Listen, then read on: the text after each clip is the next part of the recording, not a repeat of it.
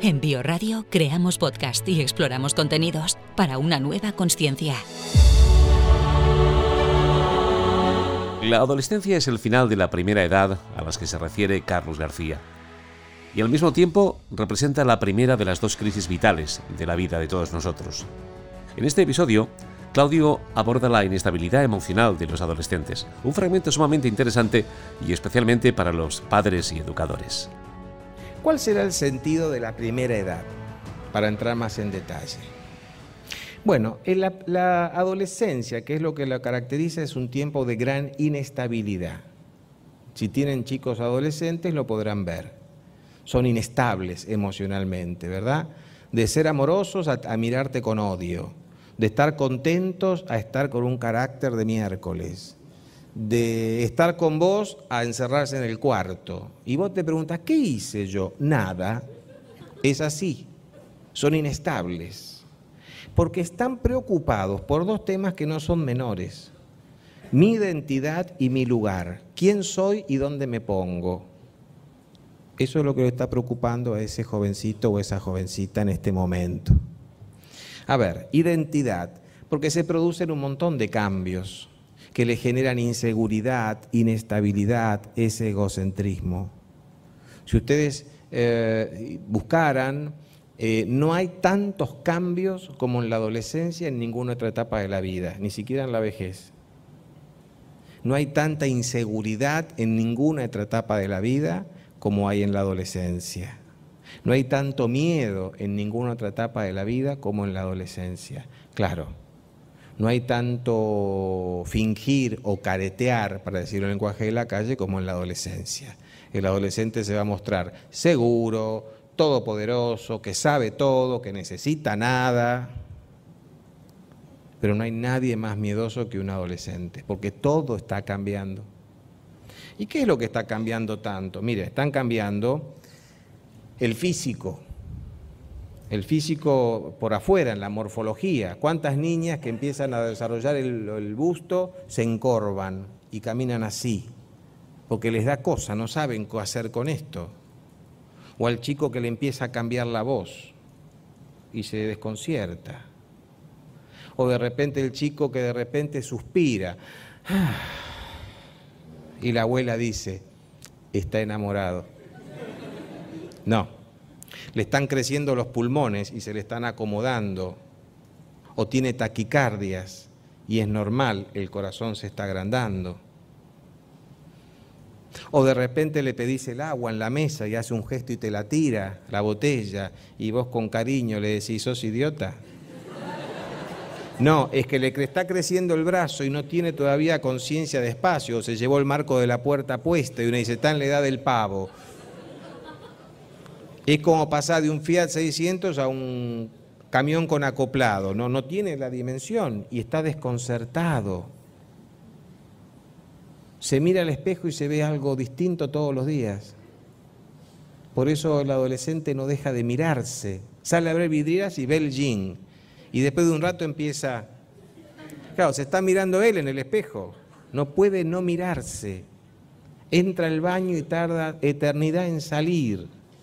No se hagan fantasías de ningún tipo, se está mirando. Está haciendo eso.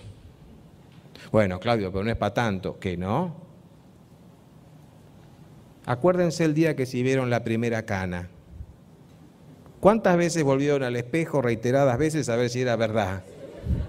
A ver si era una o apareció una segunda. Y era una cana. Miren ellos que ven que permanentemente algo está cambiando. Nosotros nos damos cuenta, pero viene el tío Carlos que hace mucho que no ve y que nos dice, ya no tiene cara de nene, Juancito, ¿eh? Se da cuenta que le cambió. Nosotros no, porque lo vemos todos los días. Cambia por adentro el organismo. Hay sensaciones que antes no tenía. Hay cuestiones que antes no me movían y ahora me mueven. O se mueven. Y digo, caramba, ¿no? ¿Qué hago con esta sensación ahora? No solo físicamente, sino también emocionalmente. Y aparece una ira que puedo expresar y pegarte un grito. ¡Wow! Mira lo que puedo hacer ahora. A ver, lo voy a hacer de nuevo. ¡Pum! Te pego otro grito cambios que están pasando. Cambios en el mundo, ¿verdad? ese momento donde nosotros también como padres estamos desconcertados, porque por momentos él quiere ser tratado como niño y por momentos quiere ser tratado como grande. Y yo por momentos lo veo niño y por momentos lo veo grande también. El problema es que cuando él quiere ser grande, yo le digo, para un poquito que sos chico todavía. Y cuando él quiere ser chico, le digo, ya sos grande. ¿No? Estamos en ese cambio al final no sé qué soy, grande o chico, el mundo que le ofrece cosas que antes no le ofrecía, alcohol, tabaco, salidas, cuestiones. Es una etapa de mucho cambio. Y vivo en un permanente ¿quién soy? Está construyendo su respuesta, su identidad.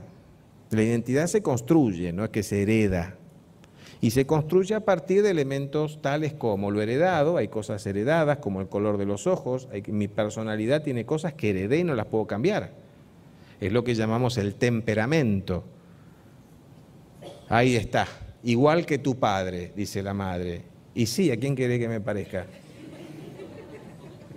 Lo sorprendente sería si me pareciera al sodero, pero puede ser que me parezca papá. Sí, porque hay cosas que yo heredé.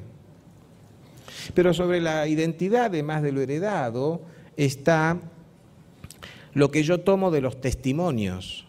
Porque si no se dieron cuenta, sus hijos los miran muchísimo más de lo que ustedes creen y los copian muchísimo más de lo que ustedes imaginan. ¿Cómo aprendí yo qué es ser hombre? Lo aprendí viendo a mi papá cómo trataba a mi mamá. Y lo aprendí viendo cómo mi mamá trataba a mi papá también. Entre los dos me enseñaron qué es ser hombre. Los testimonios de terceros significativos, padres, abuelos, docentes. Por eso todos los que estamos con niños, los padres y educadores, tenemos que asumir una altísima responsabilidad y es que nos miran permanentemente. Y se educa por testimonio, no por discurso. No quiero que mientas, si mentís se pudre todo, me dolería mucho saber que me mentís.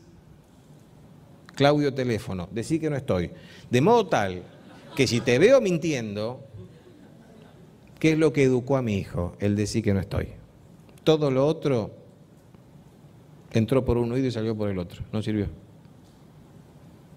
Atente. Lo vivido, que también va marcando experiencias, ¿verdad?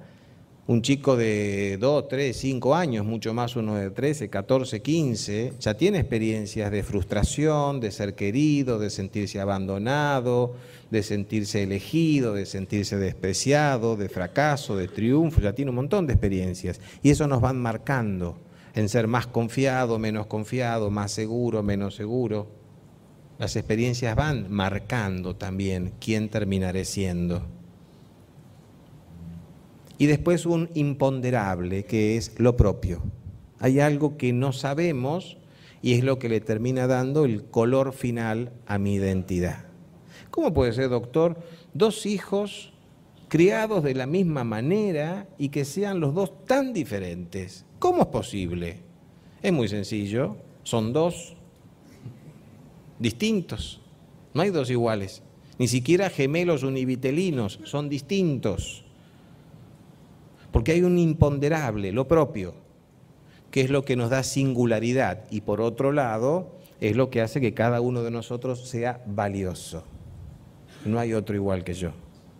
¿eh? Esa identidad, yo me doy cuenta que mi niño, mi hijo, adolescente, mi hija está en ese proceso culminante cuando empiezan a aparecer estas conductas que me dicen stop. Cuando mi hijo empieza a aparecer el pudor. Cuando el nene sale del baño con la toallita en la cintura. Y la madre le dice, ¿qué te tapas si te conozco ese traste las veces que te lo habré?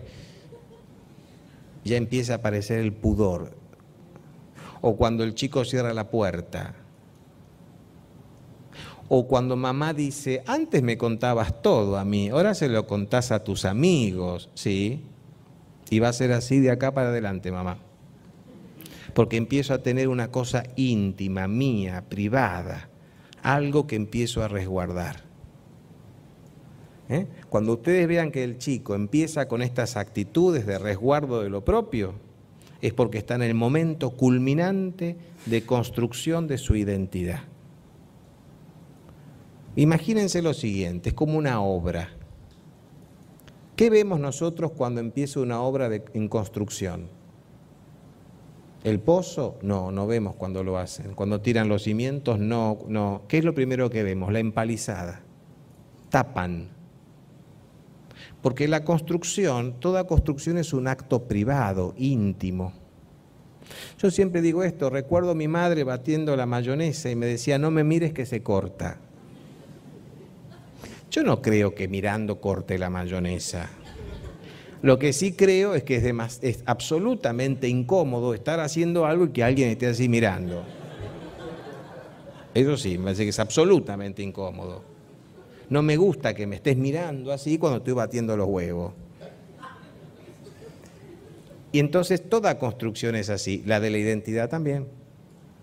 ¿Y qué tengo que hacer entonces yo, papá, mamá, cuando me pone la empalizada el nene? ¿Quedarme afuera? No, no, no. Como con la obra. ¿Qué haces cuando pasas por la vereda de la obra? Espías por la sentija de la empalizada. Y si está un poquito abierta, detenés el paso para mirar más todavía. O te detenés y mirás. Nadie va a patear la empalizada para ver, ¿verdad? Bueno, con el hijo hay que hacer eso. Porque en esta etapa el chico lo que hace es oculta y muestra, oculta y muestra, oculta y muestra, oculta y muestra. Por eso tenés que estar muy atento, estar, problema que tienen los chicos, ¿verdad? Los padres no están hoy. Porque cuando muestras y no estás, perdiste. Y en ese miar, en ese espiar, vas a quedarte tranquilo de qué está pasando atrás de la empalizada. Pero tenés que estar. ¿Por qué tiene que construir identidad? Porque hay un momento en el cual el chico se siente como ese dibujo de la pantalla, como que no tuviera rostro. No se puede andar sin rostro por la vida, un óvalo blanco, sin rasgo, no se puede. O peor, él siente algo raro, que tiene un cuerpo que ya no condice con su cara, ¿verdad? Un cuerpo que desarrolló y una carita de niño. Dice, no, esta ya no debe ser mi cara. Entonces, ¿quién soy? Y como no puedo andar sin cara, ¿qué hace el chico? Se pone una careta. Y cuando se pone la careta, proceso de identificación, así se llama, vive como el personaje de la careta. Se puso la careta de Messi, está todo el día con la pelotita, hacerlo estudiar. El tipo está con la pelotita todo el día. Se pone la careta de Arjona, te anda con la señora de las cuatro décadas todo el día según la careta que se ponga, durante un tiempo va a ser ese. Es decir, como no sé quién soy, tomo una identidad prestada. Y esa careta es la empalizada. El tema es, ojo, porque si te pone una careta, que sé yo, de Marilyn Manson, te querés matar, porque va a vivir como Marilyn Manson. ¿Y cómo lo podemos ayudar nosotros? Miren, les doy una pista. Se va a poner la careta que le haga pertenecer a un grupo. Se va a poner una careta que le dé pertenencia a un grupo. Si todos sus amigos se ponen la careta de Messi, se va a poner la de Messi. Si se ponen la careta de los Guns N' Roses, se va a poner la careta de Axel Rose. Entonces, Claudio, ¿qué podemos hacer? Antes, cuando son más chicos, fomentarle grupos de pertenencia la parroquia, los scouts, el club, porque me da cierta tranquilidad de que con estas familias, este grupo de chicos, se te pondrá la careta de Arjona y no es tan grave. No se te va a poner una careta, ¿me explico? Peligrosa. Entonces uno tiene que prevenir esto sabiendo que va a suceder. Y quédense tranquilos porque un día cuando por detrás va cumpliendo con el proceso de construcción, se va a sacar la careta y va a aparecer tu hijo. Y vas a decir, ah, caramba, yo tengo mi hijo mayor que hoy tiene 28, en su momento se puso la careta de Axel Rose. Yo ni sabía quién era Axel Rose en ese momento. Dije, caramba, un día me lo encuentro con el pantalón por la mitad del traste, este, el pelo largo, las canciones de los Guns N' Roses y la remera de Guns N' Roses todo el tiempo. Y les digo que me agarré un susto. Comprendí el proceso, al tiempo se cortó el cabello, se calzó los, pantalones, apareció Agustín. Dije, ah, caramba. Ahí me di cuenta que lo que uno enseña no es que le entra por un oído y le sale por el otro, queda en el medio. Ya va a aparecer.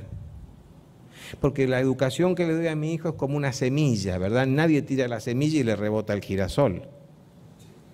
Hay un tiempo de que germina, que vos no lo ves, pero está germinando. Así que aún en ese tiempo, donde parece que el chico no nos presta atención, hay que estar y hay que hablar. Claudio, a mí mi hijo no me da pelota hablando en criollo. Sí, no, sí, mira. Tal vez ustedes han tenido, han pasado por la experiencia de chicos de tres o cuatro años. El niño de tres o cuatro años está jugando en su cuarto, la mamá está en la cocina, ¿qué hace? El nene viene, se asoma, la mira, se sonríe y se vuelve a jugar. No quiere jugar con la mamá, quiere cerciorarse de que mamá está, porque que mamá esté le da seguridad. Eso hace un chico de cuatro años. Eso mismo hace un adolescente de 14, 15, 17. No, Claudio, el mío no, el tuyo sí, no. Yo entro en mi casa y mi hijo no sale de su cuarto, ni pelota me da. Sí, pero de otra manera. ¿Cómo? Muy sencillo. Cuando mamá entra a la casa y se encuentra las zapatillas en el medio del living, ¿qué hace la mamá? Pega un grito, ¿verdad? Carlito, las zapatillas. ¿Y qué hace Carlitos en el cuarto? Ah, está mamá. Él no te va a ir a buscar, pero te va a ser presente de alguna manera, porque Carlitos no es idiota. ¿Cuántas veces tengo que decirte que no deje la... No, con una basta. Pero yo lo dejo por otra cosa. ¿Ven? Nos hacen aparecer, no te van a ir a buscar. Tenés que estar. Y ahí aparece, cuando se sacó la careta, la familia. Donde antes estaba Messi, ahora está la familia. Volvimos a estar nosotros. Pasamos bien el proceso. Ya tiene identidad, pero le falta resolver otro gran tema, su lugar, porque ahora tiene que entrar al mundo. ¿Cómo? Y ahí vemos esto, miren, a ver si sirve como ejemplo. Supónganse que yo organicé una fiesta donde van a haber 10.000 personas. 10.000 personas, una fiesta infernal. De las 10.000, la mayoría son celebrities del espectáculo, del deporte, que ustedes, de la cultura que ustedes les gustaría conocer, todos juntos. Y yo voy a invitar a uno de ustedes a esa fiesta. Es posible que el elegido no vaya. ¿Qué hago yo en una fiesta con 9.999 desconocidos? ¿Cómo, ¿Cómo entro a esa fiesta? ¿Qué hago? ¿Que entro y me pongo a charlar con gente que no conozco? entro y digo, hola, acá estoy, ¿y qué hago? Es una pena, pero no voy. Bueno, entonces yo voy a invitar a 10 de ustedes. Cambió la historia, ya vamos 10, ya entramos 10 en la fiesta, por lo menos hay 9 conocidos, a lo mejor alguno de ellos conoce a otro y entonces ahí sí. El adolescente en este momento tiene que entrar a una fiesta, que es el mundo solo no puede hacerlo. Con mamá y papá tampoco puede hacerlo. ¿Qué necesita fundamentalmente? Amigos.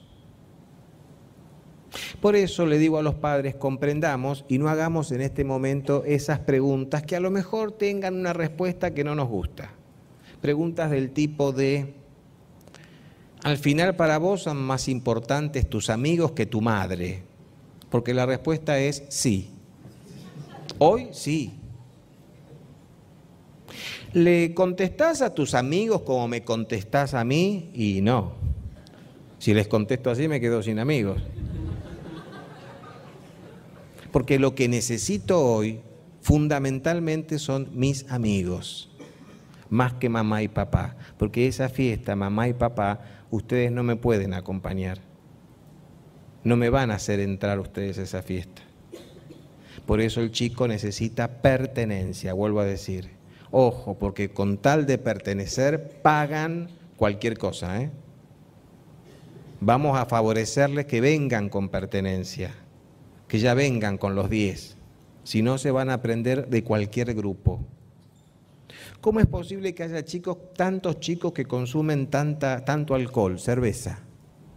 A los 13, 14, antes, ¿cómo puede ser? Si en el desarrollo de las papilas gustativas, las papilas para degustar el sabor amargo tardan en aparecer, como hasta los 17, 18 años no aparecen. Por eso los chiquitos rechazan lo amargo y se vuelven locos con lo dulce. Un chico de 13, 14 años tiene el gusto más preparado para el Nesquik que para la cerveza. No le gusta la cerveza. ¿Y por qué la toma? Porque si no toma, no pertenece a ese grupo. Y por pertenecer te toma querosén si le das. Porque lo importante es ser parte, pertenecer. Porque tiene que resolver su lugar. Entonces, seamos prudentes y les podemos propiciar pertenencia cuando son más chicos, fuertemente. Y vuelvo a decir, club, parroquia, boy scouts, exploradores, este, el colegio, lo que fuere. ¿Mm? Y este es el sentido de la primera edad. Tenemos que acompañar a estos chicos a que puedan cumplir estos procesos, descubrir su identidad, encontrar su lugar, insertarse en el mundo. Eso es lo que tiene que ser la familia. Comprender por acá pasa a entender y por acá pasa a comprender que están en estas cosas. No intenten en esta etapa entenderlos, porque la lógica del adolescente no tiene nada que ver con la lógica del adulto.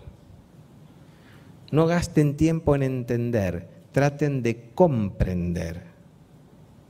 ¿Y qué es comprender? Muy sencillo.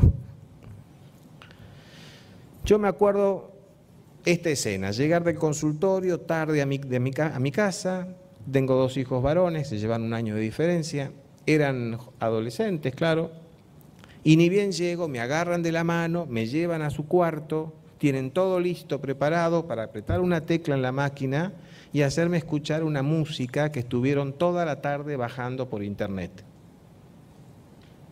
Yo no entiendo que lo que sale del parlante se pueda llamar música.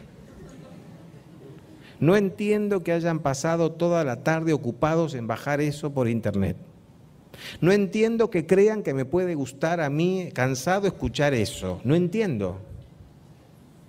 Pero les miro la cara, miro la situación y comprendo que para ellos es importante que yo la escuche. Y la escucho. Y no digo nada de lo que no entiendo, porque lo importante es comprender. Termina la música y me miran pretendiendo de mí un feedback, una devolución. ¿Qué te pareció? No le voy a decir lo que no entiendo, tampoco les voy a mentir. Buscaré una respuesta, qué sé yo, este, de esta música yo no sé mucho, la música de ayer me gustó, me parece más que la de hoy, o una respuesta que resuelve el caso. Interesante.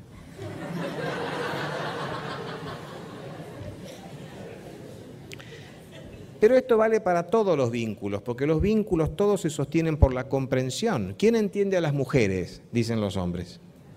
¿Quién entiende a los hombres? Dicen las mujeres. Si los vínculos se sostuvieran por el entendimiento, la pareja sería imposible. No nos entendemos entre nosotros, pero somos felices juntos, porque es la comprensión la clave. A mi mujer le encantan las películas de Hugh Grant. Yo no entiendo que le puedan gustar las películas de Hugh Grant. Son todas iguales. Él es medio torpe, la protagonista le tira onda, él deja pasar todas las veces, sobre el final alguien lo empuja, dice la palabra, se queda con Julia Roberts, Drew Barrymore, la que fuere. Son todas iguales. pero a ella le encantan las películas de Hugh Grant. Se estrena una película y me dice, ¿no tenés ganas de ir al cine hoy? Vamos al cine. Se produce, no para mí, yo creo que cree que Hugh Grant la va a ver. en serio. Se produce para Hugh Grant en realidad. La acompaño. Yo no voy diciéndole, mirá lo que hay que pagar para ver esto. No me estoy mirando el reloj en la oscuridad del cine. No le digo, se queda con Julia Roberts al final. No. Vemos la película. Salimos del cine, vamos a tomar un café. Me mira y me dice, ¿qué te pareció? ¿Qué creen que le respondo? Interesante. ¿Ven? ¿Dónde ¿Eh? Eso es lo que yo voy a hacer por mi hijo adolescente. Acompañarlo, estar, porque ¿qué necesitan los chicos en este momento? Ellos, el principal riesgo de esta etapa hoy es la presión social, la presión social, que hace que los chicos se vean obligados a vivir bajo incluso conductas que ni ellos mismos quieren, pero que si no las viven se quedan afuera. Ese es el principal riesgo. ¿Y cuál es el principal déficit? Tienen poca presencia de adultos en sus vidas los chicos están cada vez más solos. Un papá me dice, una mamá, mejor este ejemplo, una mamá me dice, eh, en casa los límites los ponemos muy claros con mi marido. Yo tengo ahora mi, mi hija que acaba de cumplir 15 años y empieza a ir a esas fiestitas de 15 donde empiezan a tomar un poquito de alcohol paréntesis. A mí ahí me acontece internamente lo que yo llamo el síndrome de Mirta Legrand. Porque cuando escucho eso digo, ¿le digo o no le digo? 15 años empiezan a tomar un poquito de alcohol. Entonces yo le digo a ella, bueno, anda y toma alcohol, anda y toma alcohol. Eh, ahora, cuando estés un poquito alegre, dejas de tomar. Y ella lo entiende perfectamente. Claro, pregunta, ¿qué es un poquito alegre? Pregunta, cuando esté un poquito alegre, ¿se va a dar cuenta que está un poquito alegre? Cuando esté un poquito alegre y quiera dejar de tomar y el resto de sus amiguitas la presionen para que siga haciéndolo, ¿va a poder decirles, no, no, no, no, porque estoy un poquito alegre? ¿Qué es lo que le dijo esa mamá en realidad a esa niña de 15 años? Le dijo, hija mía, yo a mis 45 años no tengo la más remota idea de cómo resolver el tema del alcohol. No tengo la capacidad de ser la única mamá que dijo no tomás y no vas. Entonces, dejo todo en tus manos. Arreglate sola a tus 15 años. Eso es lo que le dijo la madre. Un papá me dice con ceño fruncido y dedo alzado, mi hijo la tiene clara, yo le digo siempre, no vuelvas tarde. Y él ya sabe. ¿Qué es tarde? ¿Quién tiene que decidir cuándo es tarde? ¿El hijo? No. Los chicos están muy solos. Nos confundimos, ¿eh? creemos que hay que darles libertad, quiero que decida, y a veces eso es abandono. Imaginen ustedes que yo mañana tomo el vuelo de aerolíneas tempranito para volver a Buenos Aires. Al rato de estar en vuelo, se escucha la voz del piloto que nos dice que está a 10.000 pies, a tal velocidad, y dice, ¿por dónde quieren ir a Buenos Aires? Y una señora que está al lado mío dice, ¿por qué no pasamos por cataratas? Y el piloto dice, bueno, dale. O al rato dice, ¿hay alguien que quiere pilotear el avión? Y un señor gordito de allá dice, yo. Y ahí va el gordito y está piloteando el avión el gordito. ¿A ustedes les parece que yo iría tranquilo en ese avión? Que no sé por dónde va, a qué hora va a llegar, que lo está piloteando el gordito. No iría tranquilo, ¿verdad? Ni ninguno de los pasajeros iríamos tranquilos. Porque esperamos que el piloto nos lleve por un itinerario preestablecido, que sea él y que me deposite con seguridad y salud en Aeroparque. Eso quiero. ¿En cuántas casas son los pasajeros los que deciden el itinerario?